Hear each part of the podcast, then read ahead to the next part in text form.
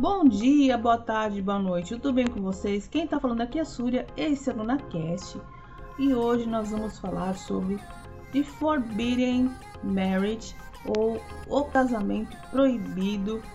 Esse K-drama super fofo que eu, tô, que eu gostei de assistir e vou dar as primeiras opiniões aqui, vou falar sobre o comecinho sem, é, com um pouquinho de spoiler, bem pouquinho. Então se você não gosta de saber nada, nada, nada então vai lá, assiste de novo, depois você vem aqui. Quando tiver o spoiler mais radical, eu aviso vocês. Daí eu já concluo também. Né? Essa história, eu vou fazer uma, um leve arranjo do que se trata essa história. Que é uma versão muito, digamos, solo da madrasta da Cinderela.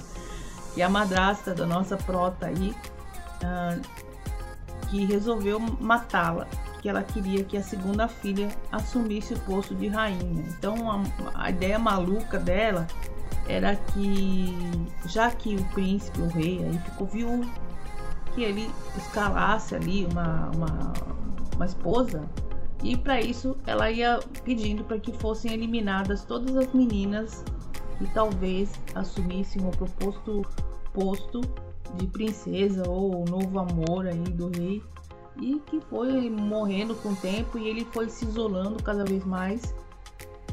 E ele colocou que era proibido o casamento durante sete anos, não porque ele não, não quisesse que ninguém se casasse, assim basicamente, mas basicamente porque ele sabia que se ficasse alguém do lado dele seria morto e realmente foi o que aconteceu durante um certo período.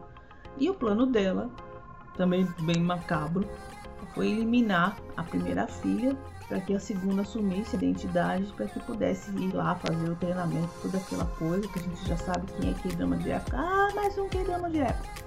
E fosse lá e assumisse o posto da rainha, né? E muito a ver com a única diferença é que não eram duas filhas, é uma só. Ela, ela era noiva do Ishin, esse rapaz interpretado pelo Kim Hong-sil. Esse menino é fofo. Ele tá também agora no Our Blooming Youth. Ele apareceu bem pouquinho, já 5 minutinhos, acho que mal falou, mas eu não sei se ele vai aparecer mais porque eu tô acompanhando agora. E ele a tinha visto, tinha se apaixonado por ela na sacada e ela sabia o nome dele. Então, quando eles se reencontraram no futuro, um sabia da identidade do outro, mas a nossa querida prota não podia falar porque ela estava é, se escondendo, né, por causa da madraça do mal ali, enfim.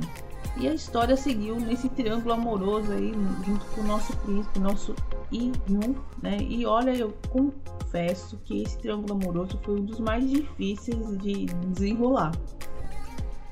Eu particularmente torci bastante para que ela ficasse com Ishin, noivo dela antigo.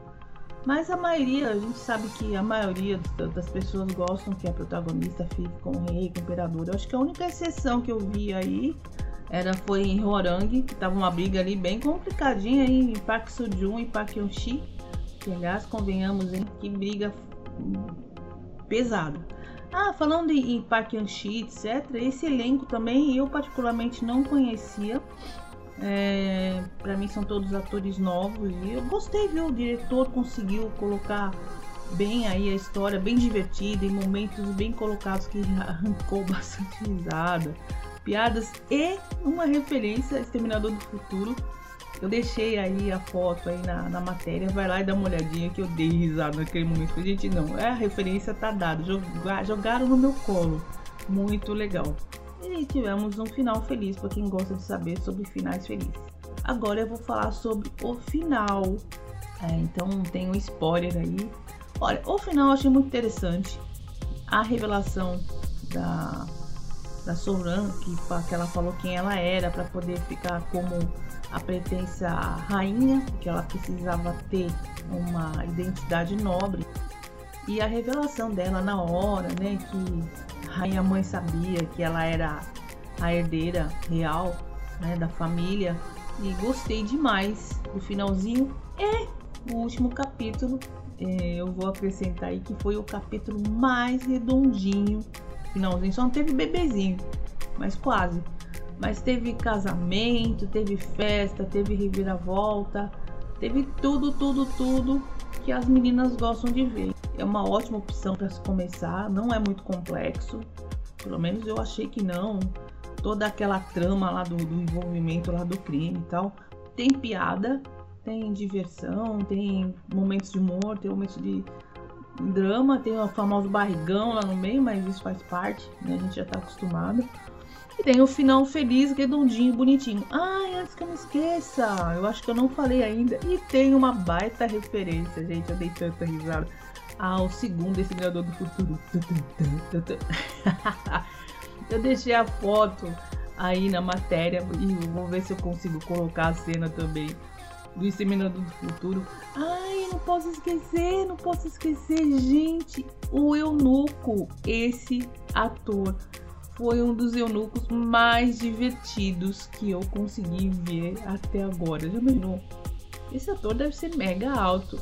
E ele ficava meio curvado assim, para ele tentar ficar mais ou menos na mesma altura do resto do elenco. E ele tinha um comportamento super divertido. Os coadjuvantes são muito legais de acompanhar. Claro que tem aqueles personagens que são dispensáveis, né? Que nem a turma que ficava com ela na vila, que fazia piada enfim, com a, com a parte dos livros, dos livros eróticos. Aquilo lá foi coisa para poder encher espaço na história, totalmente dispensável, né? Mas enfim, foi muito útil no começo para fazer a gente rir. Então, no geral, um elenco que gosta de trabalhar muito com humor.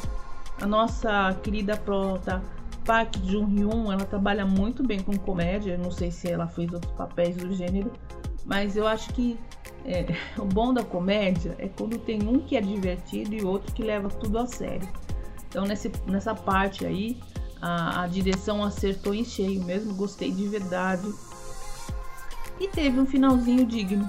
Gostei, gostei demais. Então recomendadíssimo que tá no Viki, tá bom? Essa foi a minha diquinha de hoje. Quem tá falando aqui é a Súria. Esse momento que drama dentro do LunaCast e a gente se vê no próxima série. Até mais!